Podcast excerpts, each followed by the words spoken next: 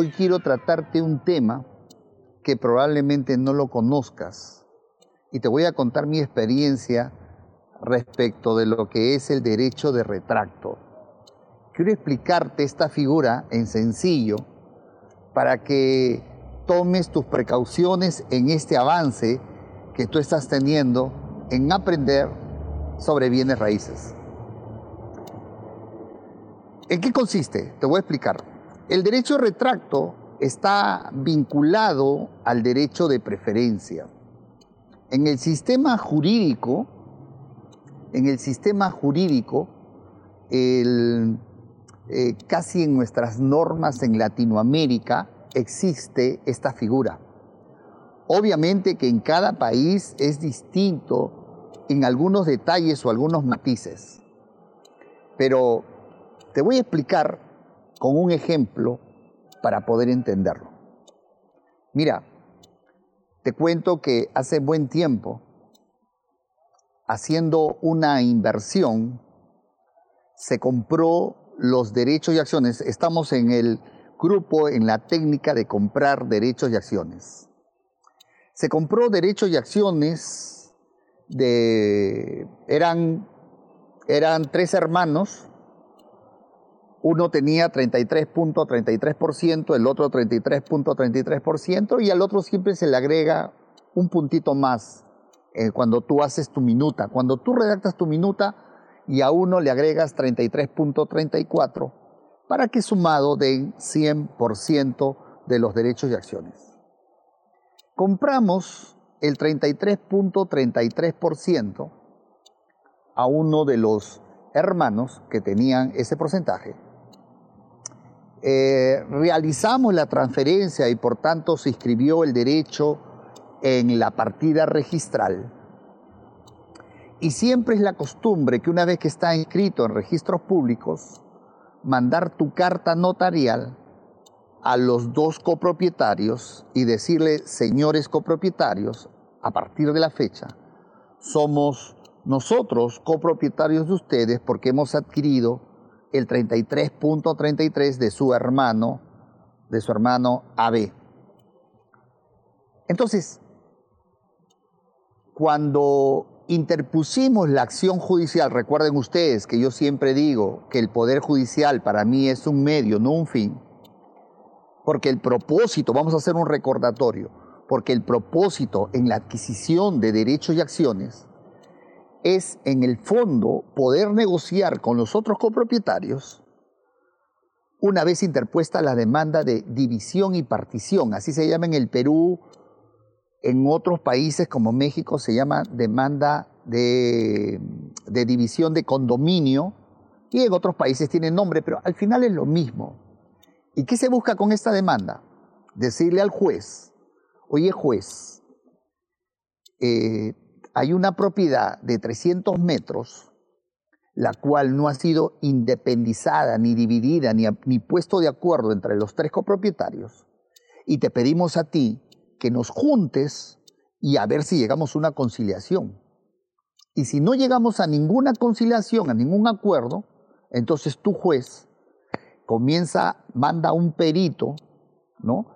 Para que realice la tasación o la valuación, como se dice en otros países, y en base a ello tú lo saques a remate y una vez que se adjudique una persona, eh, otorgues a cada uno de acuerdo a su porcentaje. Y como yo, como nosotros habíamos adquirido el 33.33, nos tenían que dar el monto de esos 33.33%. ¿Está claro? Ok. Y obviamente cuando tú presentas esa demanda es para presionar a los otros copropietarios, pero el propósito de fondo mío es ir a negociar y decirle, oye señores, no nos conviene a nadie llegar a un remate. Por una razón, porque van a, van a bajar el, el monto de la tasación o de la evaluación a dos terceras partes. Y ese va a ser el precio base. Y a veces hay ciertos acuerdos que puede haber entre los participantes y nos van a pagar muy poco. Muy poco. Esa es la lógica por la cual ninguno nos conviene. Al final, algunos dilatan el tiempo para poder seguir viviendo ahí, pero al final entran en la misma raciocinio. Bueno, ya no está mi hermano como copropietario y por tanto es un señor extraño, un inversionista, y tiene razón. Al final se llega a un acuerdo y la idea es vender todos a, valor comercial y nos van a pagar el porcentaje que tiene cada uno. Eso está clarísimo. Ahora bien, pero en este caso que te estaba contando, que me pasó, me ha pasado una vez, escucha, una vez, el, habíamos comprado, habíamos presentado nuestra demanda de división y partición, habíamos mandado nuestra carta notarial a los dos copropietarios. Y cuando estaba pasando el tiempo de la demanda de división y partición, resulta que nos llegó una demanda, así como escuchan, de un copropietario que se llamaba demanda de derecho de retracto. ¿En qué consiste la demanda de derecho de retracto? Esta parte quiero explicarte bien y si algo no entiendes puedes hacer preguntas. O sea, ya puedes estar elaborando tu pregunta y yo te voy a responder cada pregunta. Este va a ser una clase muy, muy interesante y tienes que aprender esta figura porque esto te va a ayudar bastante en las inversiones que tienen que ver con las acciones y derecho de herederos. ¿Ok? Va a ser muy importante. ¿Qué decía la demanda? La demanda interpuesta por uno de los copropietarios de los hermanos. Señor juez, ejerzo mi derecho de retracto, porque yo como copropietario de mi hermano que vendió los derechos y acciones a terceros extraños, jamás me comunicó, jamás me mandó una carta notarial donde me diga, porque yo tengo derecho de preferencia, porque soy copropietario, y primero debió habernos comunicado a nosotros que iba a vender su derecho para que después, de acuerdo a la ley peruana, pasado 30 días, y si no tenía ninguna comunicación de nosotros, entonces tenía la libertad plena de poder vender a cualquier extraño. Pero no, señor, él nunca nos mandó una carta notarial y directamente vendió a personas extrañas. Por tanto, de acuerdo a la ley peruana, ejerzo mi derecho en 30 días contados desde que yo tengo conocimiento. Y yo tengo conocimiento desde el momento que ese extraño, ese copropietario, entre comillas, me ha mandado la carta notarial.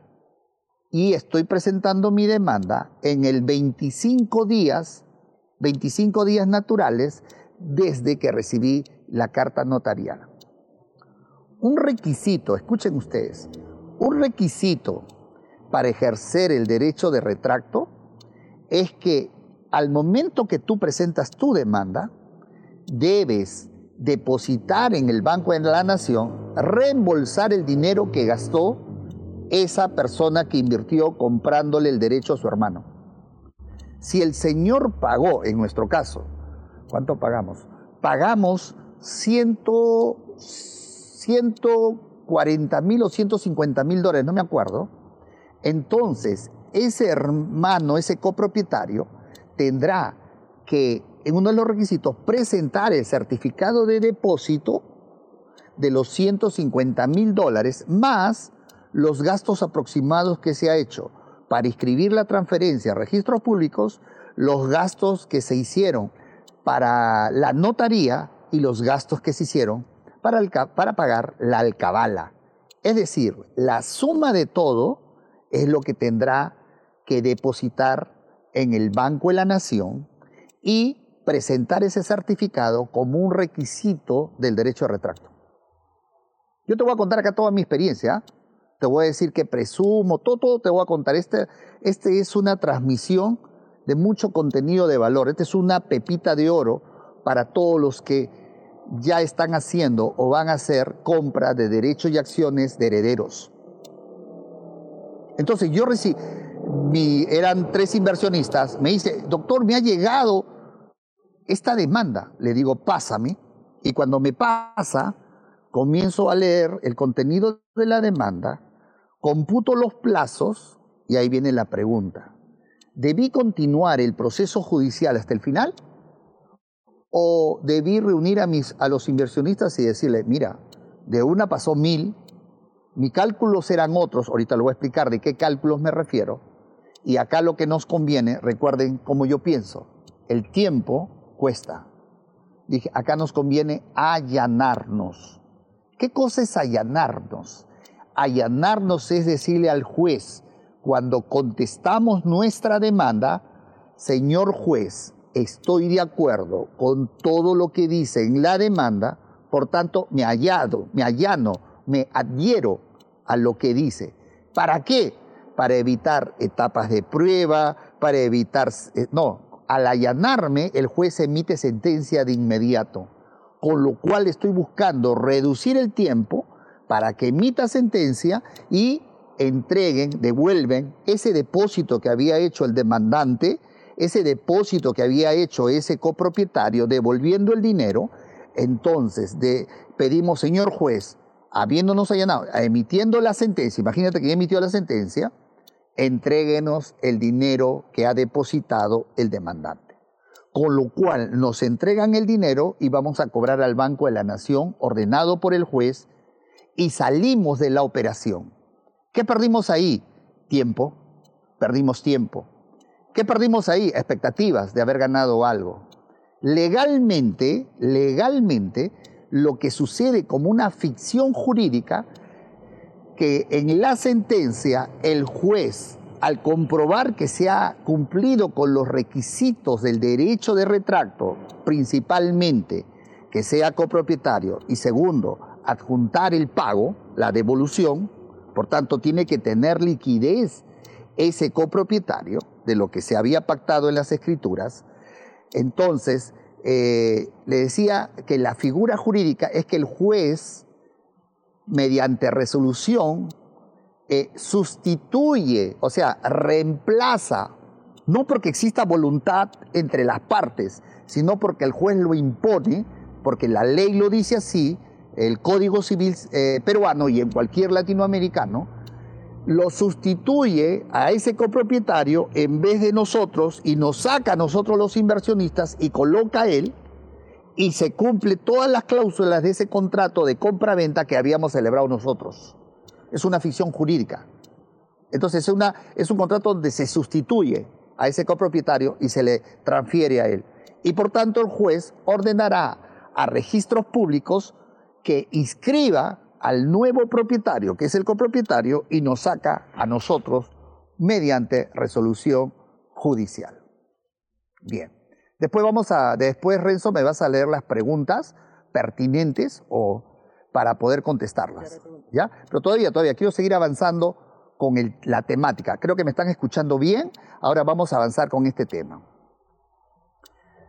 Tal vez la pregunta que ustedes están haciendo es, Jorge, ¿y por qué antes de comprarle los derechos y acciones a esa persona, a ese hermano, no le exigiste mandar una carta notarial? ¿Por qué le compraste a sabiendas, tú como abogado, de que podía venir el, el ejercicio del derecho de retracto? Respondo, mira, Normalmente cuando tú haces operaciones de comprarle un porcentaje a un hermano, lo primero que te dice, escúchame, lo primero que te dice es, y tú le dices, ¿le has comunicado a tus hermanos mediante carta notarial? No. Bueno, habría que comunicarle. Dice, no, entonces no hago la operación.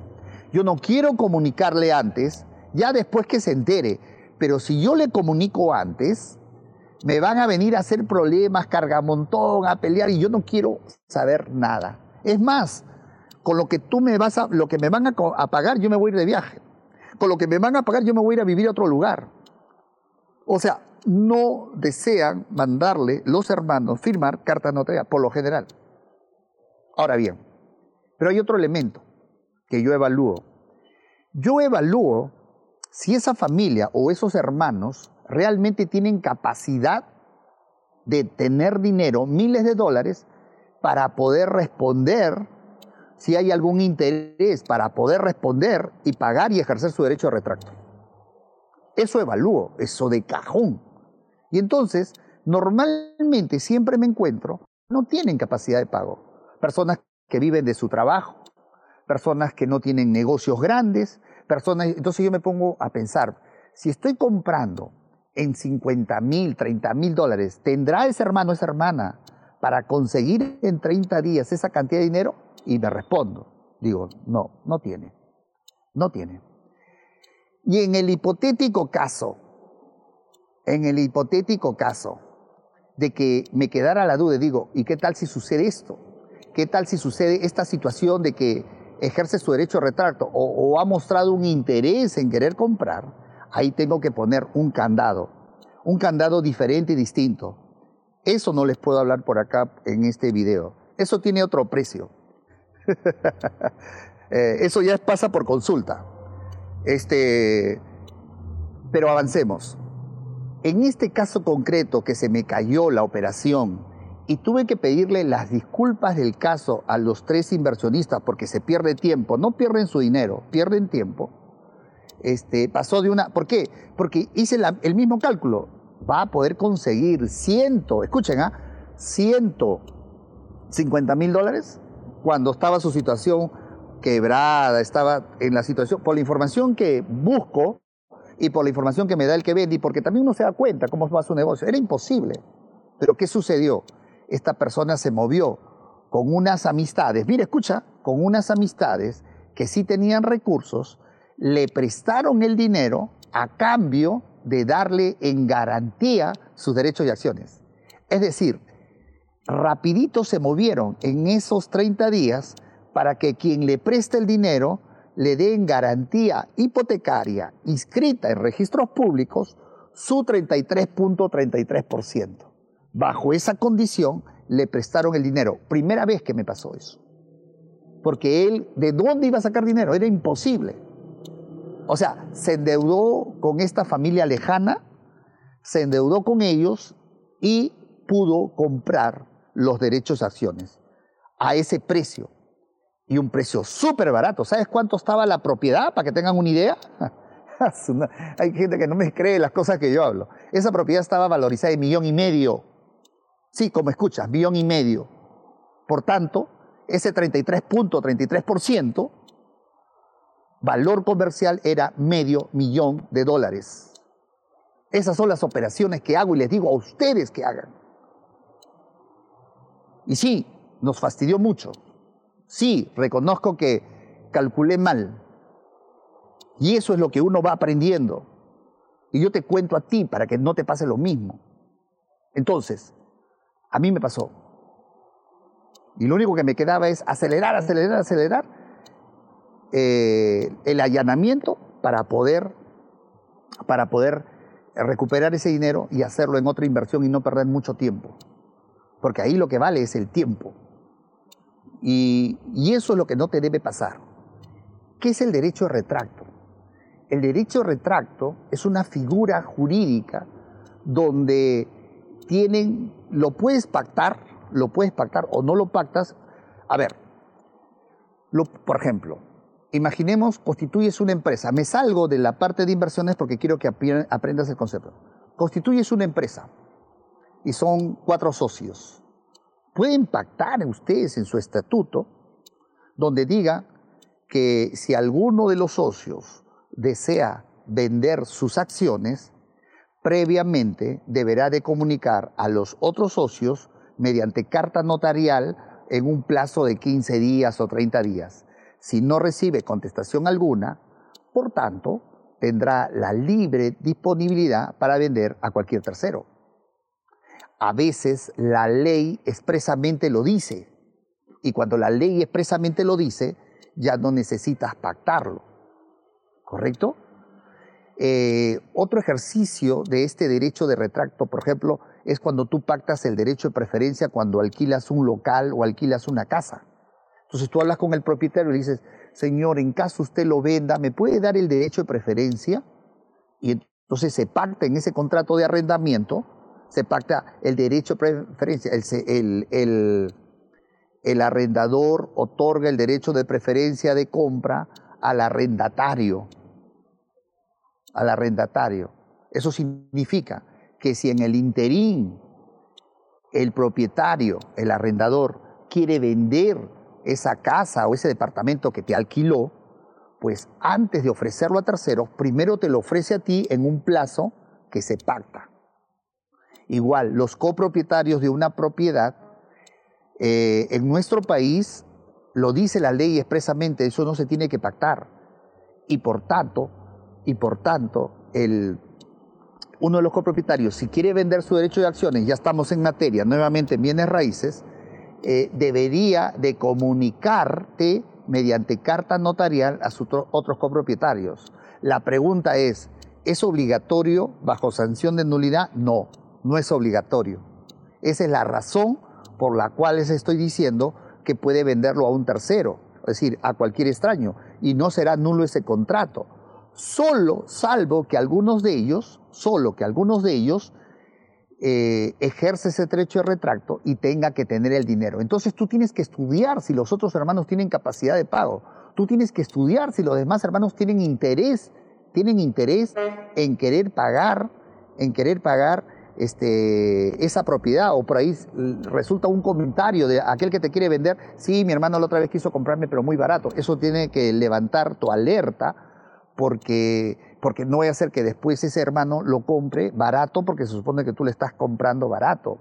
Mira, pasamos ahorita a la sección de preguntas, pero primero te voy a hacer hacer una reflexión de una experiencia eh, ya no de inversión, sino de asesoría y consulta del derecho de retracto, para que te des cuenta. Escúchame, escúchame esta parte que te va a ayudar mucho. Hace mucho tiempo, ya no recuerdo si fue 8 o 9 años, como abogado, una señora, escúchame bien, a ver, en Latinoamérica hay lo que se llama los herederos forzosos. ¿Qué son los herederos forzosos?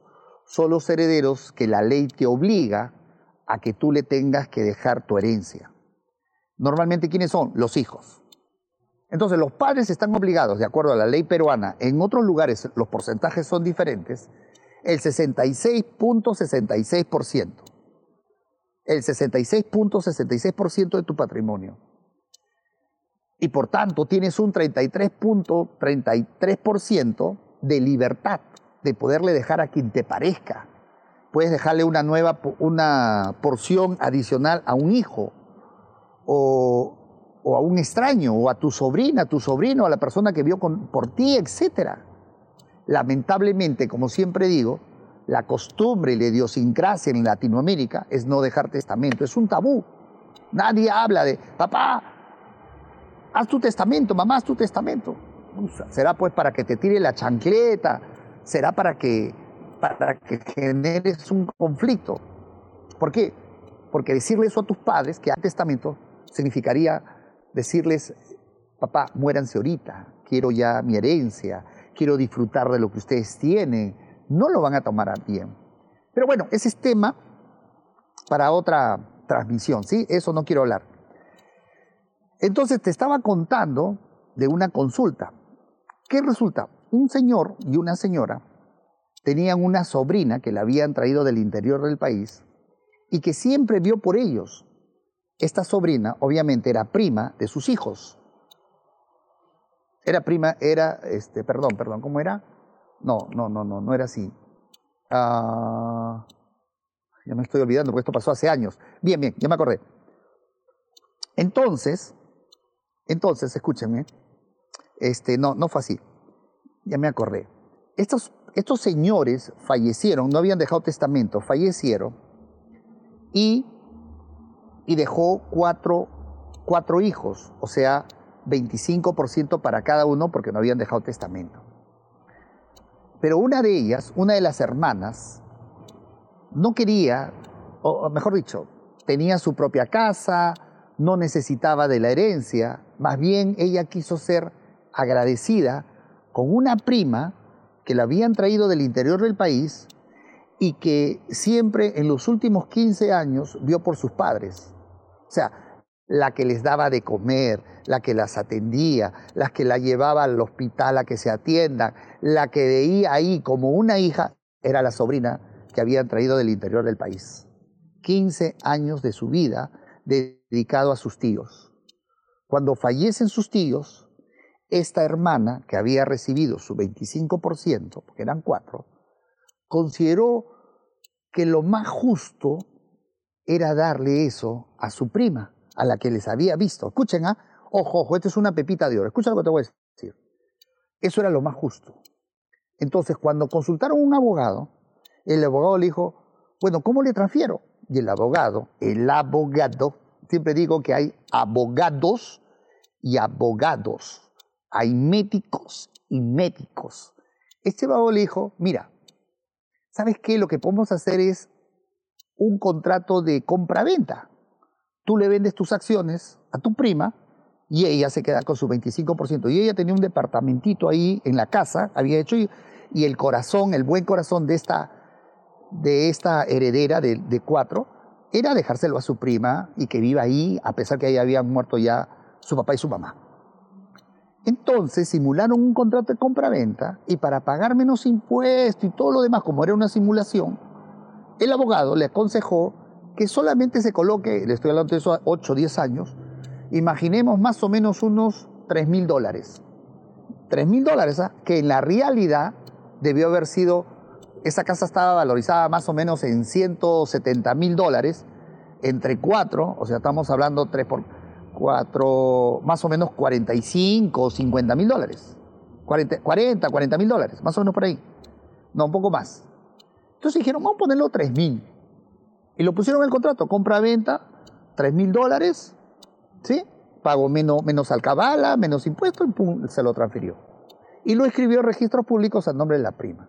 La prima feliz, gracias primita, eres tan buena, se pusieron a llorar las dos, no te preocupes, yo sé que eso hubiese querido mi papá y mi mamá para ti, gracias a Dios, yo tengo mi casa, mi familia, Dios me ha bendecido, Así que, primita, ese es en agradecimiento a, tu, a, que estos tiempos lo has visto a, tu, a mi papá y a mi mamá. Entonces, de los cuatro hermanos, ella le, le dio dos hermanas, estaban de acuerdo, total, era su derecho de acciones, pero había uno, uno, siempre nos falta esa ovejita, que no veía con buenos ojos lo que había pasado, se había entrado de este tema. Entonces, ese uno fue, sin que sepan sus hermanas, a consultar a un abogado y le cuenta. Y le dice, oye, mi hermana ha transferido a una prima, este es el contrato. Y ese abogado era de mi escuela, sabía, o sea, era vivo, mosca, conocía derecho. Y le dijo, te tengo la salida, no sabe lo que va a hacer. Vamos a presentar una demanda de retracto y le vamos a devolver los tres mil dólares más los gastos de la notaría, 3.700 dólares, porque está bajito. Que sí, con eso, y con eso tú vas a ser dueño del 25%. Ambos se sobaron la mano, así como en las películas. ¡Ajá! La tenemos, claro, derecho a retracto. Y presentaron su demanda de derecho a retracto sin que sepa ninguna de las hermanas. Cuando de repente les llegó la notificación, a la que había comprado, a la prima que vivía todo tranquilo en la casa, en su departamentito, le llegó la demanda a la hermana que le había vendido y a las otras dos hermanas. Les cayó como un baldazo de agua fría.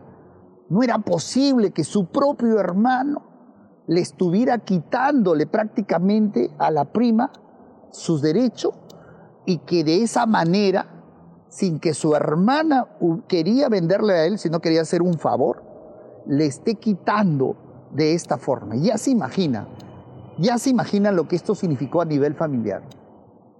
Y es así que llegan hacia mí, con la demanda de retracto, con los plazos. Cuando se ha dicho, ¿cómo se enteró? Y yo lo único que le dije es, no hay nada que hacer.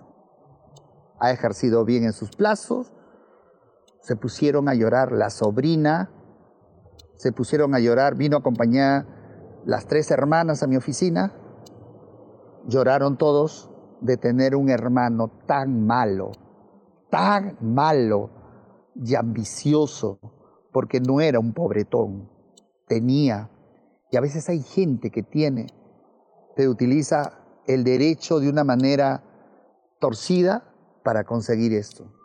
Y yo le dije, no puedo hacer nada. Seguir el juicio de retracto lo único que va a significar es tiempo, tiempo, pero al final va a ganar tu hermano. No hay nada que hacer, no. Solo que vayan a ese hermano, le toquen su corazón y le digan, no seas malo, te vas al infierno, porque eres así lo único. ¿Qué pasó después? No sé. Pero creo contarte esta historia para que te des cuenta cómo el derecho a retracto puede revertir. Si tú quieres simular algo muy baratito, cuidado, alerta roja, alerta roja, puede ser que alguno de los copropietarios pueda ejercer ese derecho por querer simular, por querer hacer algo por un favor o lo que fuera, o pagar menos impuesto, que ese también otro día vamos a hablar, y al final te vayas a ver perjudicado. Bien, hasta ahí terminó la parte teórica, la lección, estoy seguro que has aprendido. A ver, coméntame o dime las preguntas más importantes. Espero que todos hayan aprendido. Sí, algunas preguntas importantes. ¿Quién, es? ¿Quién, lo, está, quién lo está indicando? A ver, un minuto. Jorge Sánchez. Ya, Jorge Sánchez, ¿qué dice? comprar acciones de heredero por muy debajo del valor del mercado? ¿Cómo, cómo? ¿Es válido comprar acciones de heredero por muy debajo del valor del mercado? Es que, a ver, a ver, a ver, ¿qué cosa es el valor del mercado? Para empezar. Repite la pregunta porque no Ya, Él eh, Jorge Sánchez pregunta si es válido comprar derechos y acciones a un valor por debajo del mercado. Y yo preguntaba, ¿qué es el mercado? ¿Cuál es el valor? En realidad el negocio es comprar barato. Ese es el negocio. ¿Es válido? ¿Es legítimo? Sí. Claro que es válido. ¿Y es el mercado el que pone el precio? Mm, sí. Nadie va a comprar derechos y acciones bien barato cuando está la casa ocupada por los otros hermanos. Y hay que iniciar juicio. Esa es la razón por la cual compra barato.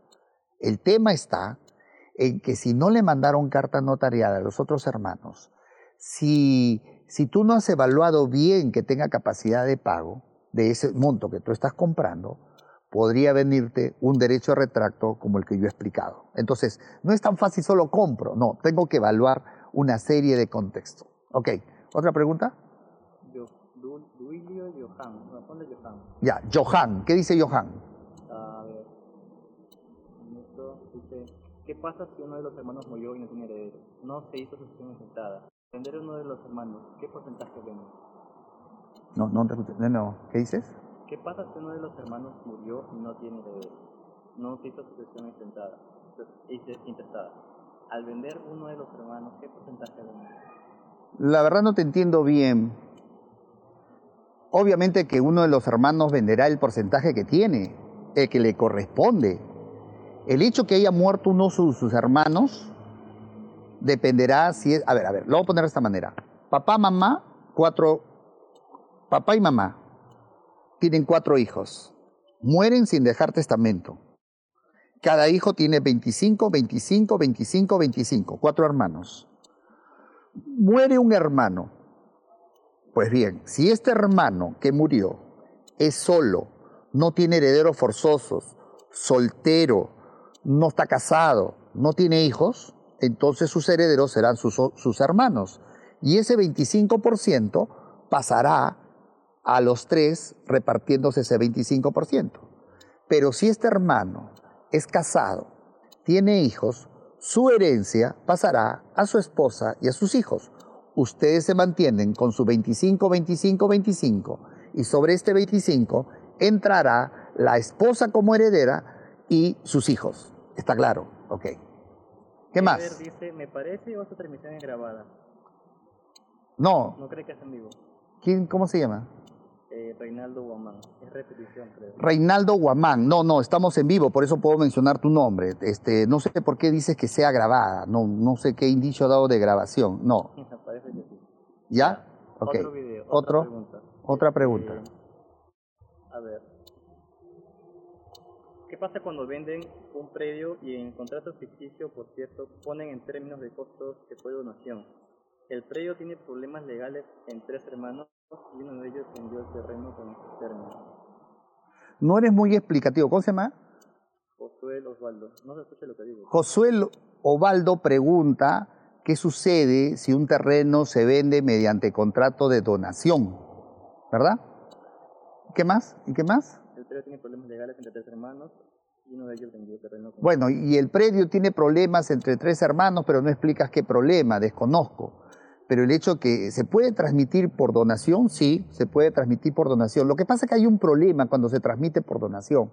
Te cuento, cuando se transmite por donación, eh, a veces cuando tú quieres acercarte a los bancos para que te den crédito y darlo en hipoteca o en garantía, los bancos no te otorgan préstamos. Dice, ah, no, la transmisión ha sido en donación. ¿Y qué sucede si viene otro hermano y lo va a querer pedir la nulidad? Nos metemos en juicio, nos metemos en problemas. Entonces los bancos, para curarse en salud financiera, no aceptan propiedades que hayan sido producto de anticipo de legítima o sus- ¿no? adelanto de herencia o donaciones. Porque dice, de repente tiene una bomba de tiempo que desconozco, no hace que aparezca otro hermano, aparezca alguien y pida la nulidad de la donación, nos metemos en juicio. Entonces hay toda una política cerrada de los bancos de no dar préstamos cuando sus títulos son producto de donación o anticipos de legítima. Otra pregunta. Chita dice, ¿qué pasa si los padres mueren dejando testamento a dos hijos, pero luego aparece un hijo más Ok. o otro heredero? Luchita dice, ¿qué sucede si un padre deja testamento, o no lo deja, no interesa para el ejemplo, a dos hijos y después que muere aparece un tercer hijo? ¿Qué sucede ahí? O sea, eso es común, ¿ah? Eso es común. A mí me contaron una vez, esto como chiste, pero es real. A mí me contaron una vez, dice que estaban en un velorio. Estaba llorando la, estaba llorando la, la viuda, los tres hijos, muy natural, y en eso apareció una señora con tres hijos y también abrazaron el cuerpo. todo. Entonces, "Oye, ¿qué pasó? ¿Qué tanto lo quieren? Nadie lo conocía. Resultaba que eran tres hijos que estaba caleta. Pasa, pasa en la vida. Entonces, ¿qué pasa? ¿Qué pasa? ¿Qué sucede si, si ya muerto, ya ha sido declarado dos hijos o tres hijos herederos? En ese caso, el otro hijo que se siente con derecho tiene que recurrir al Poder Judicial y iniciar un juicio. Ese juicio para que lo incorporen en, eh, para que lo incorporen como un heredero más. Entonces, para que lo incorporen como un heredero más, eso se llama en el Perú, se llama petición de herencia. Señor juez, yo también soy heredero del señor Juan Pérez. Acá está mi partida de nacimiento y acá está porque él firma, me ha reconocido. Entonces el juez efectivamente verifica y mediante resolución judicial lo incorpora a la masa hereditaria y por tanto tendrá derecho a, la herencia dejada. Muchas veces, a veces es muy tarde, este- esta acción no prescribe. O sea, puede ser que yo me dé cuenta después de 10 años, o 15 años, o un año. El problema está que cuando tú ya vienes a querer ser parte de esa masa, ya no encuentras propiedades. Es decir, las propiedades ya fueron vendidas por los otros herederos, etcétera, y tú no encuentras nada. En ese caso, lo único que te quedaría sería presentar un- una demanda de indemnización a tus otros herederos para decirle, oye, indemnízame de aquello que no recibí, tú vendiste. Pero lo que no vas a poder hacer es pedir la nulidad de las compra-venta que haya realizado tu, tu heredero, o sea, tu, tu coheredero, el que fue declarado, eso es lo que tú no puedes hacer. No puedes tú pedir la nulidad, el juez te lo va a declarar infundada, ¿correcto? Eso se llama protección al tercero de fe pública. Perdón, me estoy yéndome ya como si esto fuese una clase de derecho. Yo lo único que quiero es que ustedes conozcan conceptos generales y sobre esos conceptos generales puedan manejarse, ¿ok? Otra pregunta. ¿El derecho de retracto se da solo eh, dentro de los 30 días? Me preguntan, ¿el derecho de retracto solo se da en un plazo? En el Perú es 30 días. Sí, sí. Si yo compré los derechos y acciones y yo le mando la carta notarial, ojo, la carta notarial se lo puedo mandar desde que, desde que ya firmaron la minuta. No necesariamente te puedo esperar que firmen la escritura pública. No quiero complicar con doctrinas y conceptos y conceptos. Yo le puedo mandar la carta notarial. Si pasan los 30 días está en el 40 días, no consiguió la plata, lo que fuera, en ese caso ya no, ya no podrá ejercer su derecho a retracto. Y si lo ejerce, cuando me corran traslado, me llegue la demanda, yo podré computar los plazos desde mi carta notarial y la presentación de demanda y si ha pasado 30 días, simplemente no va a ganar ese juicio de retracto. En todos los países siempre se coloca un plazo desde que toma conocimiento. Sí, otra pregunta. Bueno, señores, espero que estén aprendiendo, están aprendiendo ustedes. Una pepita de oro todo este concepto que esto les va a ayudar a ustedes como inversionistas en derecho y acciones, en comprar derecho y acciones. Se gana mucho dinero, ¿sabes? Se gana demasiado dinero. ¿Qué pasa si hay herederos forzosos? ¿Cómo, ¿Así nada más dice? ¿Qué pasa si hay herederos forzosos? No entiendo tu pregunta. Si hay herederos forzosos de qué? Los herederos forzosos son los hijos. Y por tanto, este, ya les dije que en el Perú, ustedes averigüense cuánto es el porcentaje en tu país, en el país que tú estás. En el Perú es eh, 66.66, o sea, las dos terceras partes, siempre y cuando tengan hijos.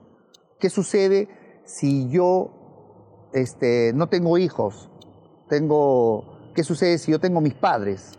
¿Mis padres también tendrán el derecho, son herederos forzosos por el 66.66? No. Mis padres son herederos forzosos solo por el 50%. 50%. Y así sucesivamente, pero eso es de acuerdo a cada país, no, este, no necesariamente con los porcentajes que estoy dando. ¿Alguna otra pregunta? James O'Hames pregunta, ¿cuánto dura un juicio de este tipo si no se llega a un acuerdo? ¿De retracto? Un juicio de tipo. ¿Cuánto demora un juicio de retracto? Es bien difícil dar. Hay jueces que son rápidos, el, eh, los jueces se pueden ir en huelga, pueden cambiar a los jueces. Realmente es difícil dar un juicio de retracto, podría demorarse si es que se discute fácil tres años, ¿no? Tres años con apelaciones y todo, tres años en promedio. ¿Ya? ¿Otra pregunta? ¿Un padre antes de morir puede vender todas sus propiedades e irse a pasear por el mundo o está obligado a dejarle algo? Buena pregunta. No. Buena. ¿Quién lo hace esa pregunta? Johan Rodríguez. Johan Rodríguez pregunta, ¿un padre está obligado a dejar propiedades a sus hijos o puede irse a disfrutar por el mundo y gastarse todo? ¿Qué pasaría? Para empezar, ya no importa qué pase, porque él está muerto. O sea, ya lo estoy diciendo en chacota.